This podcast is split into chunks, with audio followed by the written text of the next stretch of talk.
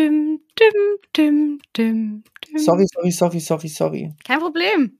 Wir haben doch Zeit. Geht so, ich muss zum Sport. Was ist wichtiger jetzt? Na, Sport. Wow. so, das war der Podcast mit Jonas Monar. Dann tschüss. Moin, schön, dass ihr dabei seid bei meinem Interview-Podcast Lebensreise. Ich bin Julia Meyer und mich treibt meine Neugierde seit Jahren rund um die Welt. Dabei lerne ich immer wieder spannende Menschen kennen mit inspirierenden Lebensgeschichten. In diesem Podcast möchte ich euch mitnehmen auf meine Reisen, auf eure Lebensreisen. Ich spreche mit Menschen, die vor unterschiedlichsten Herausforderungen standen und gesagt haben, ich trete diese Reise an. Mich interessiert, wie sie mit der Situation umgegangen sind, was das mit ihnen gemacht hat, wo sie heute stehen und welche hilfreichen Tipps sie uns mitgeben können. Ich freue mich, wenn sich unsere Lebenswege hier öfter mal kreuzen. Lasst uns zusammen Geschichten erzählen, die das Leben schreibt. Mein heutiger Gast ist der Musiker und Komponist Jonas Monar. Seine Songs, die kennt ihr bestimmt, die laufen bei uns im Radio nämlich rauf und runter. Jonas hat aber schon als Kind eigene Lieder komponiert, stand als Vorband für Sunrise Avenue und Nena auf der Bühne und er schreibt heute für sich selbst und für viele andere erfolgreiche Künstler auf der ganzen Welt. Ich spreche mit Jonas darüber, wie ihn seine Eltern und seine drei Brüder geprägt haben, wie er zu Gott steht und wie er jetzt in der Pandemie als Musiker seine Miete zahlt. Und es gibt zur Feier des Tages eine kleine Klavierstunde gratis für euch. Ich wünsche euch viel Spaß mit der Lebensreise von Jonas Monar. Jonas, warst du schon beim Friseur? Äh, ich war tatsächlich schon einmal beim Friseur, aber sieht gar nicht so aus, ne? Das wollte ich damit nicht sagen, aber bei deiner Frisur kannst du ja wahrscheinlich im Lock Lockdown ist schlimm, oder? Ähm, was das angeht, ähm, geht's eigentlich total. Ich habe ähm, mir die Seiten mal selbst geschnitten das mache ich schon länger. Das heißt, dafür gehe ich gar nicht zum Friseur, aber oben war es ja dann irgendwann so lang, dass es nicht mehr so, so normal aussah. Und insgesamt ist Lockdown für mich gar nicht so schlimm, um ehrlich zu sein. Also erstens mal, weil ich habe mir so einen sportlichen Ausgleich gesucht. Eben, ich habe mir beim, in meinem Elternhaus quasi, ähm, bei meinen Eltern in der Scheune, habe ich mir ein eigenes Fitnessstudio eingerichtet und ein bisschen Zeug zusammengekauft und zusammengestellt und dann kann ich da einmal ziemlich gut Sport machen. Cool. Und ja, im Wald spazieren gehen und so, das mache ich natürlich trotzdem. Und ansonsten ist es manchmal auch eigentlich ganz gut, mal zu Hause zu sein. Natürlich ist es ungewöhnlich, weil ich normalerweise viel mehr reise und viel mehr unterwegs bin und auch viel mehr Leute sehe und so Konzerte. Das ist, glaube ich, das eigentlich Schlimmste für mich. Absolut. Ähm, hilf mal denen auf die Sprünge, die sagen, Jonas Monar, Jonas Monar, wer war das nochmal? Was hat der gesungen? Mhm. Ich habe ähm, Songs gesungen wie Playlist oder Nie zu Ende oder Alle guten Dinge oder Hasslieben oder Nirvana. Nie zu Ende kennt man auf jeden Fall auch aus dem Fernsehen für alle, die sich für Sport interessieren. Der war der Olympiasong vor zwei Jahren, glaube ich. Vor zwei Jahren oder vor drei Jahren, weiß ich gerade nicht mehr. Ähm, ja. Und ansonsten sind einige meiner Songs natürlich auch im Radio gelaufen. Vielleicht kennt man die daher. Ja, einer meiner Lieblingsaussagen übrigens, ne, weil ich ja vom Radio komme, sagen immer alle, da spielt ihr ja immer nur dasselbe. Klingt alles gleich. Findest du das auch? Die Popmusik, die deutsche Popmusik klingt alles gleich? Das würde ich gar nicht sagen. Also das, das finde ich gar nicht. Und es wird sogar noch viel weniger gleich gerade, habe ich das Gefühl, dass sich äh, die Leute schon mehr trauen und ähm, sowohl urbanere Musik ähm, ausprobieren, aber auch so ein bisschen rockigere Klänge und so. Es geht schon einiges. Es ist natürlich, sag ich mal, für die etablierten Künstler viel leichter im Radio, das ist schon auch so dass äh, Radiosender dann natürlich auch irgendwie auf ihre Einschaltquoten ähm, schauen und dann am Ende des Tages natürlich auch viele etablierte Künstler lieber spielen. Das ist schwieriger für Künstler, die noch kleiner sind. Dazu würde ich mich jetzt auch zählen. Ähm, trotzdem gibt es immer wieder die Möglichkeit für Künstler wie mich auch und andere Künstlerinnen ähm, im Radio zu landen. Und wie hebt man sich da jetzt noch ab, wenn da schon so viel los ist mit seiner eigenen Musik? Ja, total schwer. Und ähm, aus dem Grund habe ich mich auch entschieden, ähm, gar nicht so Musik zu machen. Dass ich versuche, mich irgendwie abzuheben oder irgendwas ganz crazy zu machen, damit andere Leute dann auf mich aufmerksam werden. Sondern ich glaube, das Wichtigste ist, dass ich einfach das mache, worauf ich Bock habe. Und ich habe Bock auf Musik und ähm, auf Texte, auf meine persönlichen Stories ähm, und Dinge, die mich beschäftigen. Und wenn es andere Leute gibt, die auch Bock drauf haben, dann freue ich mich umso mehr. Aber ich ähm, schreibe meine Musik nicht so, habe ich auch vorher nicht so gemacht dass ich denke, okay, damit muss ich genau die und die Menschen jetzt gerade äh, irgendwie ansprechen oder so. So ticke ich nicht. Und ich glaube, das führt am Ende auch nicht zu Erfolg. Mhm. Am Ende muss ich authentisch sein und das macht mich dann auch am glücklichsten, wenn ich einfach über die Dinge schreibe, die mir wirklich selbst auch durch den Kopf gehen und nicht über Dinge schreibe, die vielleicht gerade cool wären oder so. Ne? Man könnte jetzt auf die ganze Feminismus-Geschichte äh, aufspringen und so, das könnte total cool sein. Gleichberechtigung ist ein super wichtiges Thema und ich könnte mir das jetzt zunutze machen und darüber was schreiben und aber das ist halt anbiedernd. Oder Black Lives Matter-Kampagne, dann könnte ich ganz viel drüber schreiben.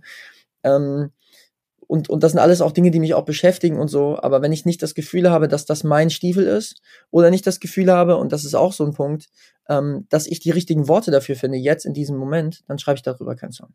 Oder ich schreibe einen Song und bringe ihn aber nicht raus, weil ich nicht zufrieden damit bin, mit dem Ergebnis.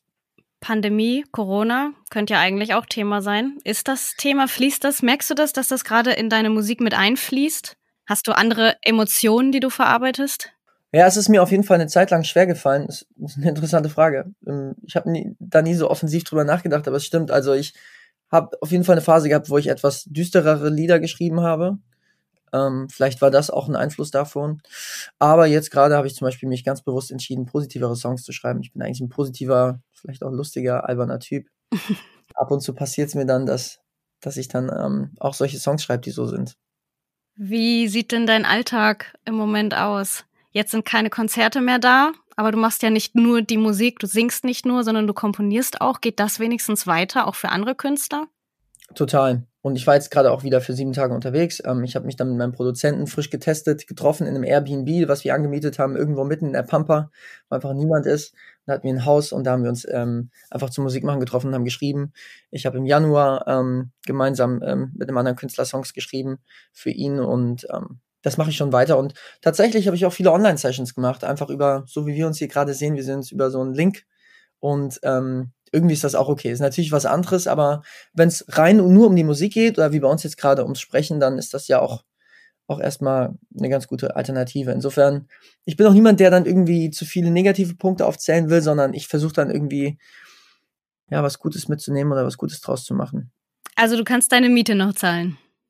Ja, ich kann meine Miete noch zahlen, äh, da bin ich äh, ganz froh drüber. Aber ich habe natürlich mich auch ein bisschen anders aufstellen müssen. Bei mir war es jetzt so, dass ähm, sich einige Dinge verändert haben. Grundsätzlich, ich habe einen neuen Merchandiser mir organisiert und äh, habe eine ganz neue Merchandising-Linie gemacht und, und da ging es dann um Fairtrade und Bio und da habe ich mich sehr intensiv mit beschäftigt und ähm, das dann auch ein bisschen mehr ausgebaut und dadurch habe ich da eine andere Einnahmequelle gehabt, nochmal, die ein bisschen größer war vielleicht als sonst.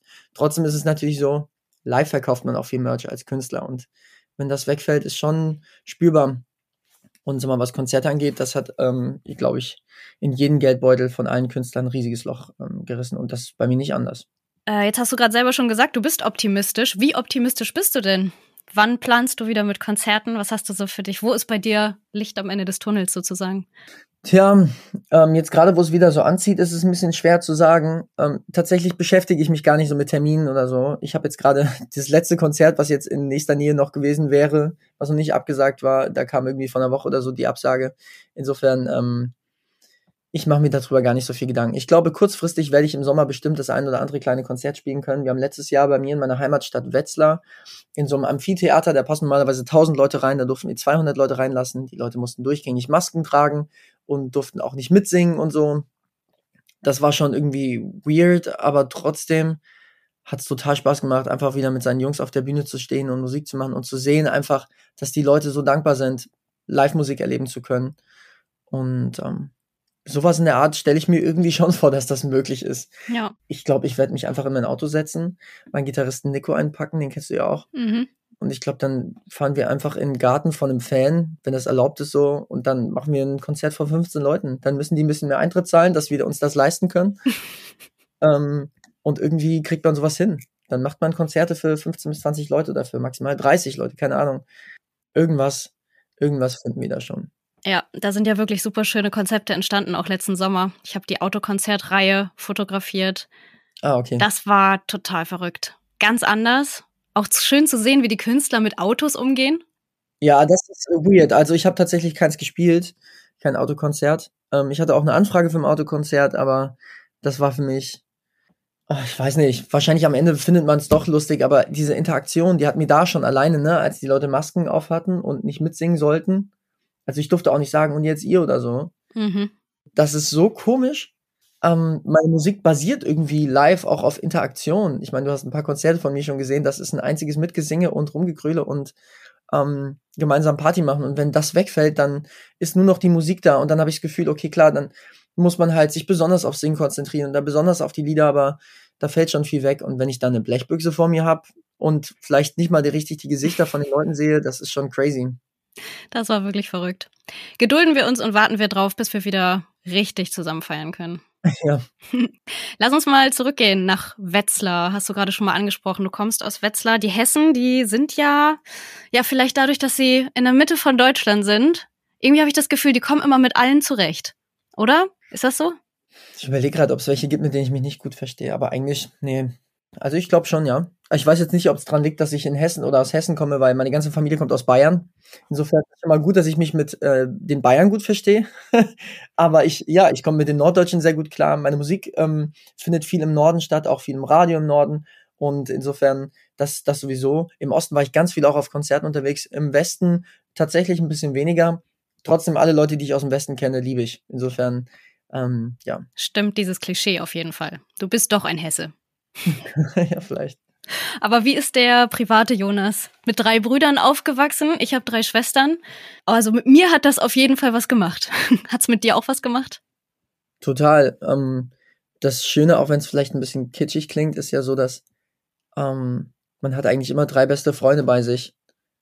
Vielleicht auch nicht direkt bei sich, ne? Wir sind alle verteilt irgendwie ein bisschen.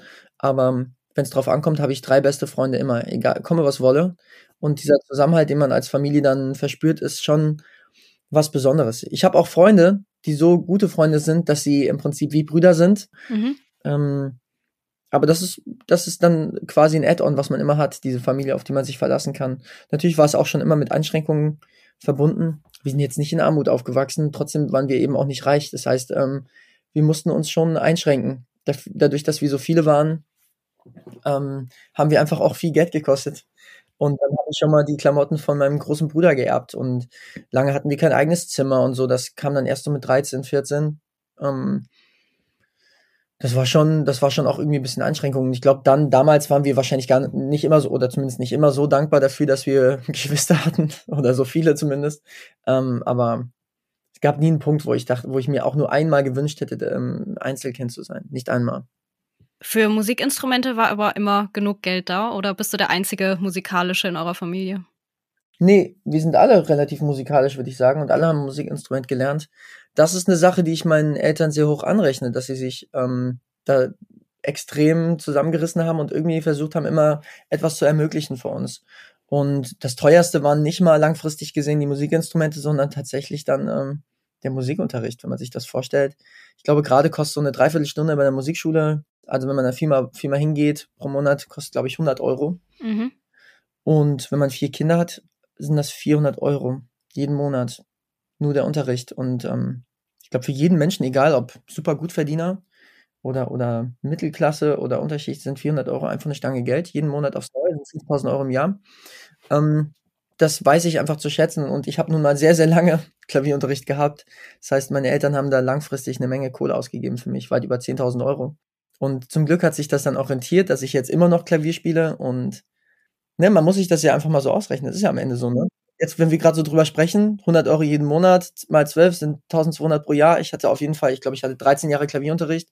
Da sind wir bei weit über 10.000 Euro. Und das weiß ich wahnsinnig zu schätzen. Und ähm, ich glaube, das ist auch so eine Sache, die wahnsinnig viel wert ist für alle. Ich kann das einfach nur jedem empfehlen, zu sagen, ey, ermöglicht euren Kindern oder euren Geschwistern, egal wem, wer bei euch in der Familie das sich so sehr wünscht, auch wenn die Kohle nicht da ist, versucht es irgendwie zu ermöglichen, weil das auch immer etwas für mich gewesen ist, was mir total viel Halt gegeben hat, dieses Instrument, ne? Dass ich ein Instrument habe, auf dem ich irgendwie mich kreativ ausleben kann, wo ich meine Emotionen verarbeiten kann.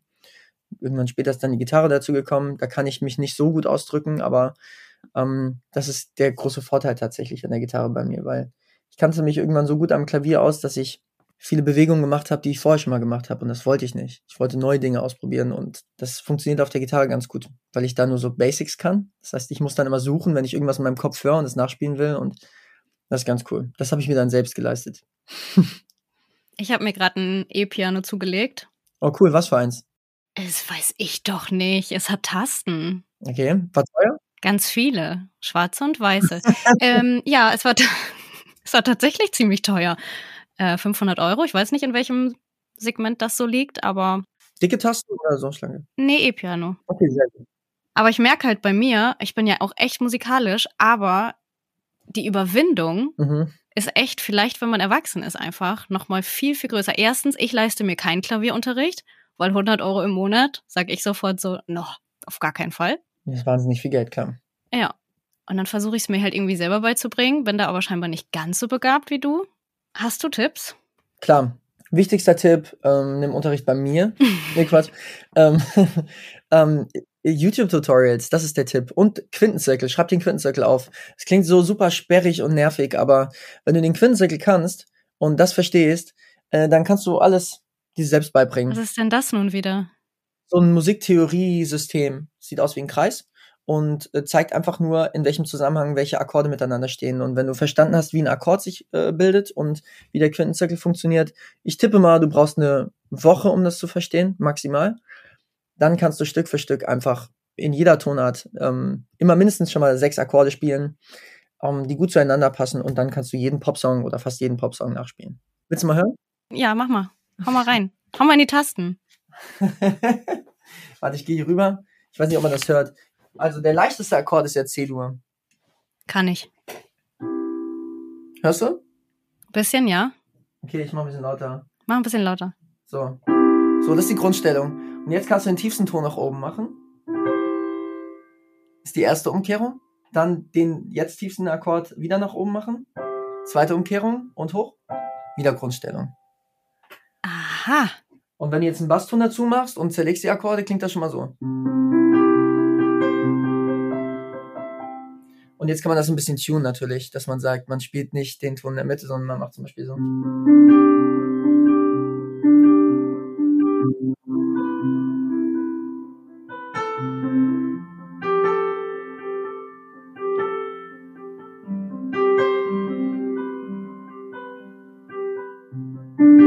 Und so weiter.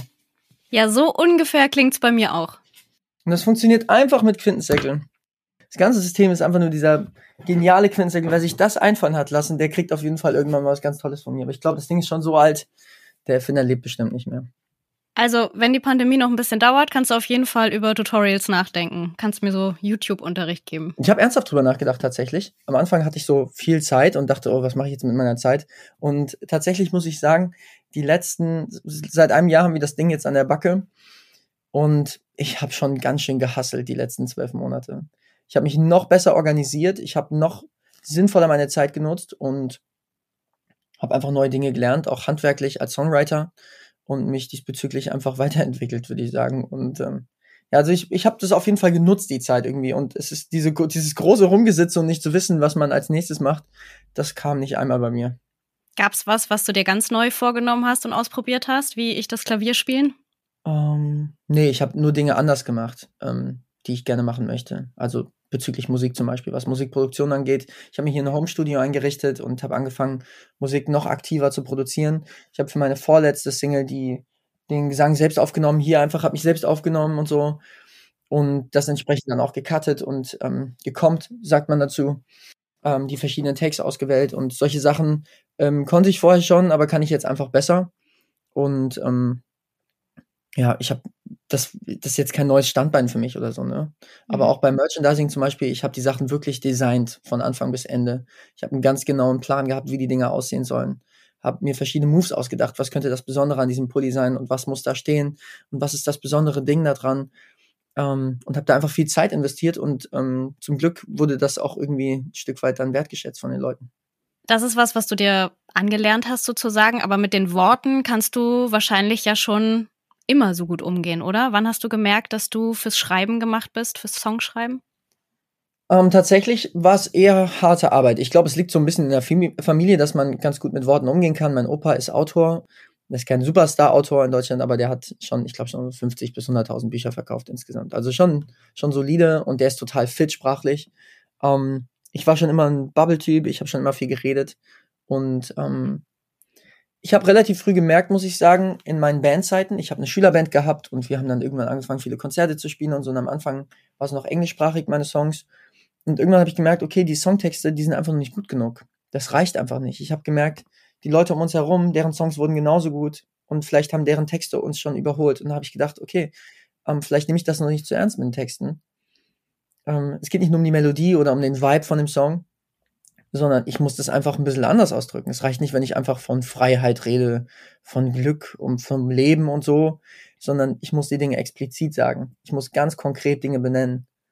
Ne? Und das, das habe ich so intensiv ähm, nie gemacht früher und das wurde jetzt immer besser oder immer mehr auch so mein Ding, ganz genau auf jedes Wort zu achten und Dinge auch so auszudrücken, vor allem wie ich sie auch wirklich sage. Also mir ist wichtig, dass ich nicht eine andere Sprache benutze, wenn ich singe, als wenn ich jetzt gerade mit dir spreche. Ich glaube, das ist ganz wichtig, das macht es mhm. authentisch und ähm, das ist natürlich schon echt eine Kunst und ich bewundere ganz viele Songwriter und Texter total ähm, und schaue auch zu denen richtig rauf und ähm, versuche ganz viel von denen zu lernen. Ich glaube, du warst mit dran schuld, dass ich zum Beispiel einmal ähm, mit Mark Foster gesprochen habe. Ähm, wir haben ein Festival zusammen gespielt und da habe ich dir, habe ich dir, glaube ich, damals gestanden, dass ich Mark Foster super geil finde, auch mit seinen Texten und so. Und da hast du ihm das natürlich direkt danach verraten. Das klingt überhaupt nicht nach mir. dann hast du ihm das direkt verraten und dann bin ich backstage, habe ich mich zusammengerissen und bin zu ihm hingegangen, habe ihm das auch nochmal gesagt, dass ich ihn total bewundere dafür und dass es ein Ziel von mir ist, dass ich irgendwann mal so gute Texte schreibe. Ja. Und ähm, langsam komme ich der Sache ein bisschen näher, habe ich das Gefühl. Ich glaube, das kommt ganz oft in der deutschen Musikszene so kurz, dass man anderen Künstlern Credits gibt dafür, dass sie einfach gut sind. Und ich glaube, das ist ganz wichtig. Und ähm, ne, also ich habe nie sowas wie Neid empfunden für andere Künstler, die vielleicht erfolgreicher sind oder so. Oft gibt es auch einfach einen guten Grund dafür. Vielleicht sind die einfach ein bisschen besser oder vielleicht noch ein bisschen fleißiger. Das heißt nicht, dass man sich fertig machen muss ähm, und immer denken muss, äh, ich muss genauso gut sein oder so. Und da geht es auch gar nicht so um Erfolg, sondern geht es eher darum, dass ähm, ja, man seinen Job sehr ernst nimmt und ähm, auch über den Tellerrand schaut und vielleicht mal überlegt, oh, vielleicht kann ich Sachen nochmal ein bisschen anders machen oder ein bisschen besser. Und da geht's auch ein Stück weit auch als Songwriter ganz speziell auch um Handwerk. Und das verstehen ganz viele Leute nicht. Aber das ist irgendwie fast wie ein Handwerksberuf, ne? Also einen Song zu kreieren und vor allem einen Text zu schreiben, der Menschen wirklich abholt und der nicht zum fünf, 500. Mal dasselbe sagt auf dieselbe Art und Weise. Das ist nicht ganz einfach. Und deswegen schreibe ich auch einfach sehr persönlich gerade und sehr direkt. Da geht's dann um die Stadt, in der ich gewohnt habe, ganz konkret. Geht's um die U-Bahn, vielleicht geht's sogar um die U-Bahn-Linie, um solche Sachen. Ne? Also, dass man nicht nur sagt, ich bin unterwegs in Berlin, sondern ich fahre mit der U8 durch Neukölln. Mhm. Ich kann mir vorstellen, dass das funktioniert, wenn man aus der eigenen Perspektive schreibt. Mhm. Wie funktioniert das, wenn man für andere Künstler schreibt, was du ja auch machst? Mhm. Im, ist eine gute Frage, aber im Prinzip ist es ja eigentlich genauso, sondern ich, ich, ich, ich spreche mit den Leuten, ne? Also ich unterhalte mich mit denen und sage, was bewegt dich gerade, ne? Und vielleicht die, im Idealfall bringen die Künstler natürlich das auch schon mit, dass sie sagen, mich beschäftigt gerade etwas und ähm, darüber möchte ich unbedingt einen Song schreiben. Dann stelle ich natürlich Fragen und höre zu, dann bin ich in einer anderen Rolle, dann bin ich quasi in der Rolle des Zuhörers und pick mir dann die Sachen aus der Geschichte raus, die ich interessant finde oder die ich sehr unique finde, weil ich sage, wow, so wie du das gerade gesagt hast, so hat das noch nie jemand gesagt. Und die Sachen muss man dann eben versuchen zu vertonen. Du warst jetzt auch gerade wieder Songs schreiben und mhm. mich wundert dann immer, du kommst wieder und sagst in der Insta-Story, oh, wir haben gerade zig Songs geschrieben, 20 Stück in drei Tagen. Wie geht sowas denn bitte? Wie kann man denn so viele Melodien im Kopf haben? Irgendwann muss doch jede mal gebraucht sein. Ja, es sind meistens nicht ganz so viele Songs, aber es ist, also es ist mindestens jeden Tag ein Song. Das ist schon so. Ähm, es hängt ja immer damit zusammen, also was heißt ein Song schreiben, ne? Also für mich ist ein Song schreiben, dass ich den am Klavier fertig habe, ne? Also ich kann den am Klavier spielen. Einen Song fertig zu haben, heißt aber auch für andere, dass die Produktion fertig ist, dass der morgen rauskommen könnte. Und das ist natürlich im Prinzip nie der Fall. Das heißt, wenn ich einen Song geschrieben habe und der ist handwerklich fertig, dann muss, muss die Instrumentierung gemacht werden und so weiter. Und das passiert nicht alles an einem Tag in der Regel. Wir haben schon immer ganz gute Demo-Produktionen mittlerweile nach einem Tag, aber das meiste Gewicht ist immer auf dem Text und auf der Melodie, besonders bei deutschsprachiger Musik. Und der Vorteil ist natürlich, je häufiger man etwas macht, und das gilt für alles im Leben, desto besser wird man. Und ähm, das empfinde ich schon so auch beim Songwriting. Früher habe ich sicher länger gebraucht oder genauso lange gebraucht, aber die Songs waren noch nicht so gut zum gleichen mhm. Zeitpunkt. Und jetzt habe ich schon das Gefühl, dass ich auch weiß, was gut ist und für mich auch erkannt habe, was mir gut gefällt an einem Song und was ich, was ich ausdrücken möchte und wie ich das machen möchte, was davon ist wirklich authentisch. Nicht alles, was ich irgendwie rausplapper, ist dann auch das, was am Ende im Song sein sollte. Ne? Was dauert denn länger bei dir? So eine Einheit in der Fitnessscheune oder ein Song schreiben? Auf jeden Fall Song schreiben. Ähm, das, das Gerüst eines Songs zu schreiben, das geht ganz schnell. Ne? Eine tolle Melodie oder so. Aber dass sie dann von Anfang bis Ende wirklich wasserdicht ist und keine weichen Stellen, sagen wir immer, keine weichen Stellen hat, dass du nicht irgendwie das Gefühl hast, oh Mann, das geht eigentlich noch besser. Das ist die meistgefragte Frage bei uns im Studio. Kriegen wir das noch ein bisschen besser hin? Geht da noch was? ja, und früher war es einfach nur geil, geil, geil, geil, geil. Wow, was für ein Hit. Und heutzutage ist man schon einfach realistischer und nimmt das auch ernst und sagt, ey, wir machen Musik für Leute, wir wollen da was bewirken, sonst brauchen wir diesen Song nicht machen. Und äh, eine Fitnesseinheit im, im Fitnessstudio oder in der Scheune äh, dauert maximal 90 Minuten. Wie ein Fußballspiel, wo Dortmund gegen Bayern gewinnt. Das ist schon lange her, oder? Ein bisschen. Hat das einen Grund, dass die meisten deiner Songs im Titel ein einziges Wort haben? Playlist, Heimweg, Autobahn, iPhone, bald kommt, keine Ahnung, Kleiderschrank, Küchentisch. Äh, fast, aber das kann ich nicht sagen, wie der heißt, aber es war gar nicht so schlecht mit Kleiderschrank. Ähm, ja, und Heimweg und so stimmt. Ja, ja, du hast recht. Ähm, naja, also einerseits versuche ich natürlich, die Songs irgendwie zusammenzufassen unter einem Thema. Das heißt, wenn ich einen Song über etwas schreibe, gibt es ja wie so einen Oberbegriff. Wie wenn du einen Text schreibst oder so, oder irgendein Journalist irgendwas krasses schreibt, und dann hast du da irgendwo eine Headline. Und bei einem Song versuche ich trotzdem natürlich, dass die Headline möglichst klar und eindeutig ist. Und einen ganzen Satz dahin knallen ist irgendwie nicht auf den Punkt gebracht. Das heißt, in der Regel werden die Songs, die Songnamen meiner Tracks auch irgendwie schon ähm, eine Richtung vorgeben, worum es geht in dem Song oder ja, so eine Essenz irgendwie zusammenfassen. Ich versuche den Dreh zu finden, zu nochmal zurück, ähm, wie du aufgewachsen bist. Was ich ganz spannend finde, dass du christlich erzogen wurdest. Was genau heißt das? Wie genau wurdet ihr da geprägt von, von euren Eltern? Ich würde ich würd nicht sagen, dass ich christlich erzogen wurde, sondern ich bin in einem christlichen Elternhaus aufgewachsen. Und äh, da ich nach wie vor noch Christ bin, ähm, selbst gewählt und nicht irgendwie forciert, ist, glaube ich, dieses erzogen werden, christlich erzogen werden, glaube ich, falsch. Ähm, meine Eltern waren Christen und sind regelmäßig in Gottesdienst gegangen sonntags. Auch nicht immer, war relativ entspannt. Wir waren nicht, das war nicht irgendwie so super streng. Das war, waren evangelisch-methodistisch, auch nochmal so eine Freikirche. Ähm, mit cooler Musik immer im Gottesdienst und so. Also im Prinzip Pop-Songs mit christlichen Texten. Das war eine super prägende Zeit und ähm, ist nach wie vor noch. Ich, spiel, ich selbst spiele aktuell äh, immer wieder mal im Gottesdienst und mache Musik. Mhm. Macht mir total Bock. Und äh, die Zeit habe ich jetzt tatsächlich auch, weil ich nicht Samstag äh, nachts noch zurück muss von einem Konzert, um dann morgens, Sonntagmorgens im Gottesdienst zu spielen. Das ist eine Sache, die mich total erfüllt und die mir total viel Halt gibt. Aber es war nie so, dass meine Eltern das in irgendeiner Weise forciert haben. Fakt ist, die meisten von uns, die heutzutage aufwachsen, werden als Kinder noch oder als Babys getauft. Wir wurden nicht getauft als Babys, sondern wir hatten die Wahl, ob wir getauft werden wollen oder nicht. Unsere Eltern haben gesagt, wenn du Christ sein möchtest und möchtest dich taufen lassen, dann musst du das selbst machen. Mhm. Also wir werden nicht einem Baby, was das gar nicht entscheiden kann, ob es das will oder nicht, werden wir nicht sagen, du, zack, du bist jetzt getauft, du bist Teil dieser Gemeinde jetzt und so. Das heißt, ich bin zum Beispiel mit 14 getauft worden. Äh, zusammen mit meiner Konfirmation haben wir das, glaube ich, gemacht. Und hast den Glauben dann auch beim noch erwachsener werden mitgenommen. Das wurde jetzt nicht irgendwie uncool für dich oder wie das ja häufig ist, wenn man sich abnabelt von zu Hause. Nee, ich, ich glaube, das betrifft wahrscheinlich jeden Christen. Ich habe meinen eigenen Glauben. Also ich glaube, die Art und Weise, wie ich meinen christlichen Glauben interpretiere, mache ich vielleicht tatsächlich relativ ähnlich wie mein Vater vielleicht, wie meine Mama bisschen vielleicht, weiß ich nicht genau, aber unabhängig von denen. Also ich habe nie das Gefühl gehabt, ich muss meinen Glauben so leben, wie die ihren Glauben leben, sondern das ist eine sehr individuelle und natürlich höchst persönliche Geschichte und ähm, das war mir immer wichtig und das haben meine Eltern tatsächlich, muss ich im Nachhinein sagen, auch clever angestellt. Ich glaube, ab dem Moment, wo sie einen von uns vier Jungs, von uns Dickköpfen in irgendeiner Weise unter Druck gesetzt hätten oder irgendwas gepusht hätten oder forciert hätten, dann hätten wir uns davon wahrscheinlich ein bisschen abgekapselt. Zwischenzeitlich würde ich sagen, dass mein bester Freund, der der Sohn vom Pfarrer war, dass der weniger mit dem Glauben zu tun hatte als ich, weil er dann das Gefühl hatte, dass vielleicht uncool der Sohn des Pfarrers zu sein und der Christ zu sein oder sonst irgendwas. Aber ich glaube, ein, ein Teil des Erwachsenwerdens bedeutet ja auch, dass man nicht darauf achtet, was ist alles cool und was ist nicht cool, sondern was ist eigentlich für mich nice? Worauf habe ich eigentlich Bock und was bedeutet mir was? Und ich trage das nicht so viel nach außen immer. Du liest das zwar vielleicht in ein paar Interviews, wenn mich jemand danach fragt, aber ich trage das gar nicht so nach außen, weil ich auch nicht das Gefühl habe, dass ich ähm, irgendwie der Botschafter bin, sondern ich bin halt Christ und wenn du das wissen willst, sage ich dir natürlich.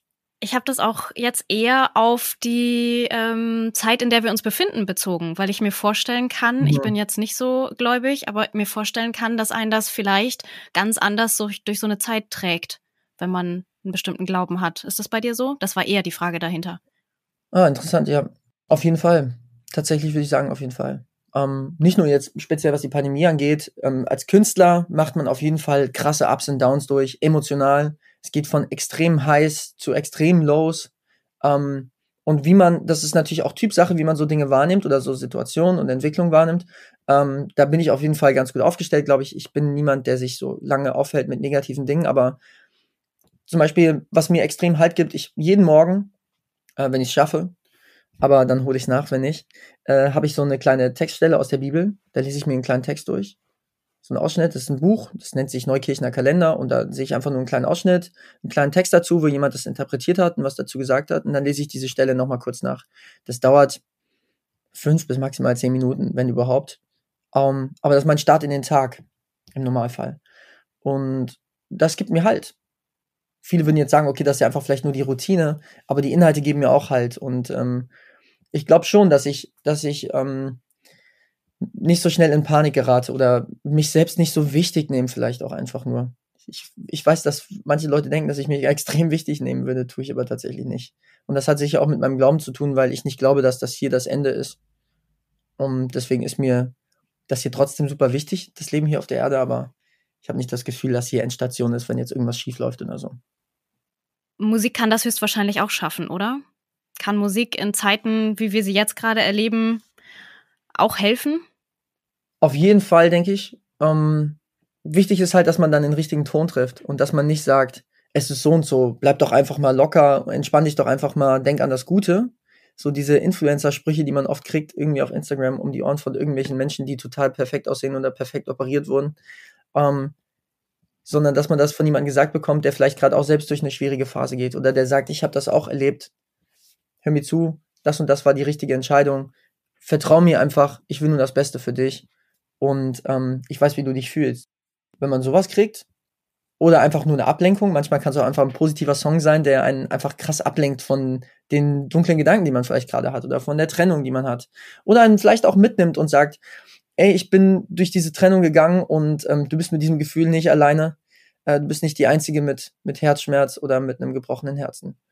Ähm, deswegen Musik wird, wird auch immer diese Rolle einnehmen, ob wir gerade landesweit durch so eine krasse Krise gehen oder ob jemand einfach nur eine, eine einzelne Person individuell gerade ziemliche Probleme hat. Und das Feedback kriege ich auch von meinen Fans, dass sie sagen, sie hören diesen Song gerade ganz oft, weil der ihnen total viel Halt gibt. Zum Beispiel mein Song Du bist mir wichtig. Der war ja für eine Kampagne hatte ich auch gerade im Kopf, wo du davon erzählt hast. Ah, okay. Erzähl noch mal kurz für die, die es nicht wissen, ähm, worum es da ging. Welche Kampagne? Ja, der ausschlaggebende Punkt war, dass ich eine Mail gekriegt habe von meinem Management und die gesagt haben, die äh, Caritas sucht mit ihrer Abteilung U25 äh, nach einem Song für die neue Kampagne, und die unter dem Hashtag Du bist mir wichtig stehen wird. Und diese Kampagne ähm, sollte Aufsehen erregen, wie viele Menschen eigentlich mit Depressionen und Suizidgedanken zu tun haben. Und im speziellen Fall hier äh, Menschen unter 25. Und das ist die zweithäufigste Todesursache für Menschen in dem Alter nach Verkehrsunfällen gewesen. Und ist es nach wie vor. Das heißt, ähm, unfassbar viele Menschen bringen sich um, nehmen sich das Leben und das im jungen Alter. Und das ist ja, das ist ein sch schlimmer Zustand, der ähm, natürlich nicht besonders populär ist. Und mein erster Impuls war, oh je, wie soll ich das formulieren? Ich hatte bisher keine, keine, keine, zumindest keine ernstzunehmenden Suizidgedanken. So als Teenie, glaube ich, will man sich alle paar Tage umbringen. ähm, aber ich wollte natürlich niemand sein, der dann irgendwie von oben herab erzählt, Mensch, du kannst das auch, mach das doch so und so.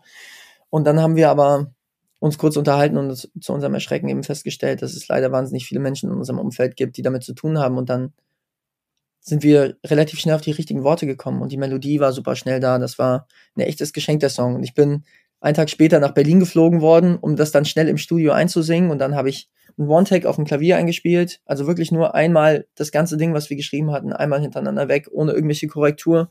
Einmal eingesungen und dann wurde das an die ähm, Firma weitergeleitet, die eben diese Kampagne begleitet hat. Und das waren ganz nette und tolle Leute und die waren total begeistert. Und dann bin ich im Anschluss äh, zu meiner Plattenfirma gegangen, Universal, und ähm, habe gesagt, Leute, das muss mehr Gewicht kriegen, dieser Song. Lasst uns eine offizielle Single machen. Und haben es voll produziert, ein Musikvideo dazu gemacht und ja, das Feedback war ganz toll von der Kampagne und ganz viele Menschen haben mir dann eben geschrieben und gesagt, dass, dass ähm, Musik ihr Leben gerettet hat oder dass sie tatsächlich mit Suizidgedanken zu tun haben. Und ja, Teil der Kampagne war natürlich auch da eben, dass eine Hotline promotet wurde, die nach wie vor aktiv ist, auch von der U25. Und ja, ist schon toll, wenn man so einen positiven Impact mit seiner Musik haben kann. Ne? Total. Ich bin eben auch niemand, der jetzt irgendwie ganz offensiv sagt, ich möchte irgendjemand bekehren oder sonst irgendwas. Das will ich gar nicht. Aber wenn das dann natürlich kommt, dann ist es richtig cool. Dann habe ich auch Bock da, richtig Bock drauf. Ja, und ich finde es so schön, dass man mit dieser einen Zeile, ist natürlich noch deutlich mehr drumrum im Song, aber du schaffst es halt in, in deinen Liedern. Ich habe vorhin noch mal überlegt, welches ist mein Lieblingslied. Kann ich überhaupt nicht sagen, weil in jedem Lied ist irgendwie eine Zeile, die so rausschlägt für mich. Und ähm, cool. in dem Fall jetzt ist es halt schön, dass die in solchen Zeiten wie jetzt genauso wirkt. Du bist wichtig für mich. Ich erinnere mhm. mich an Konzerte, wo die Fans dann, die Best Friends Fans, äh, Arm in Arm da liegen und den Song in dem Moment leben. Ja. Er ist ja nicht immer nur auf solche ähm, schlimmen Situationen bezogen, wie in, in dem Fall, wofür er geschrieben wurde. Voll. Und manchmal in manchen Situationen kommen auf die überraschendste Art und Weise gewisse Emotionen hoch. Und wenn die dann getriggert werden durch einen Song von mir und aber die Leute in dem Moment dann merken, ey, ich habe gerade jemanden in meinem Arm, die Person ist für mich da, kann das so ein geiles Erlebnis sein, weil das dann ein negatives Gefühl umdrehen kann. Und wenn das Musik machen kann, dann dann ist das wirklich ein tolles Geschenk. Und wenn ich ein Teil davon sein kann, richtig geil. Super schön. Ja, ich hoffe, du bist noch lange ein Teil davon. Ähm, wir sind quasi schon am Ende. Ich wollte dich noch fragen, wo deine, wo deine Lebensreise denn als nächstes so hingehen soll, im optimalsten Fall.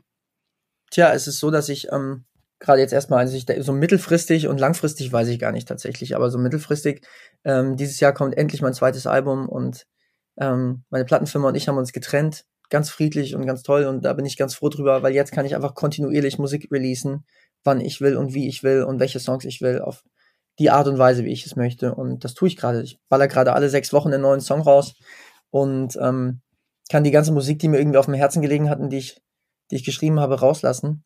Und ja, das mündet dann in meinem zweiten Album endlich, was äh, wahrscheinlich im Oktober kommen wird. Ähm, da gibt es später dann irgendwann mal, ich denke mal im April oder im Mai gibt es ein offizielles Announcement, dann geht das alles los und ja, dann habe ich natürlich Lust, endlich wieder Konzerte zu spielen. Ich hoffe, ich kann ein paar kleine, wie vorhin schon gesagt, ein paar kleine Konzerte im Sommer spielen und dann nächstes Jahr hoffentlich eine kleine Clubtour wieder und ein paar Festivals, das war schön.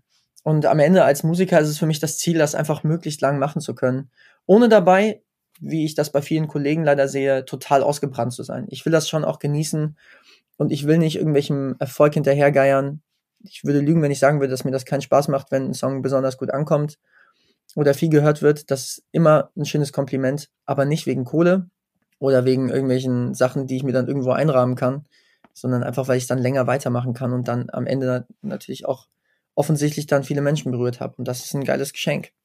Total. Äh, ich freue mich sehr, dass du uns mitgenommen hast bis hierhin auf deiner Reise. Wir sind noch ein bisschen länger dabei auf jeden Fall. Sehr cool. Danke, danke. Hat Spaß gemacht. Danke dir. Mein Lieber, ich entlasse dich ins Fitnessstudio. Danke. Musst ja. Bikini-Figur. Ja, ja. Bist du schon in Bikini-Shape? Bist du schon voll in Shape? Ich bin immer in Shape. Bist du? Absolut nicht. Was glaubst du denn, was ich mache den ganzen Tag? Keine Ahnung, vielleicht Sport. Hätte ja sein können. Nee, um Gottes Willen. Ich sitze am Klavier, meine Finger sind trainiert, aber mehr auch nicht. Check das mal mit dem Quintenzirkel. Naja, das war die Lebensreise von Jonas Monar. Wenn euch diese Folge gefallen hat, dann abonniert unbedingt meinen Podcast bei Spotify, bei iTunes, Deezer und wo auch immer ihr mich hört. Und schreibt mir auch gerne mal euer Feedback oder eure Gästewünsche in den Kommentaren oder auf meinem Instagram-Kanal Lebensreise Podcast heißt der. Den zu liken macht übrigens jetzt besonders Sinn, denn da wartet in ein paar Tagen eine schicke Überraschung von Jonas Monar und mir auf euch. Schaut da also unbedingt mal vorbei und wir hören uns dann in der nächsten Folge. Bis dahin, macht's gut.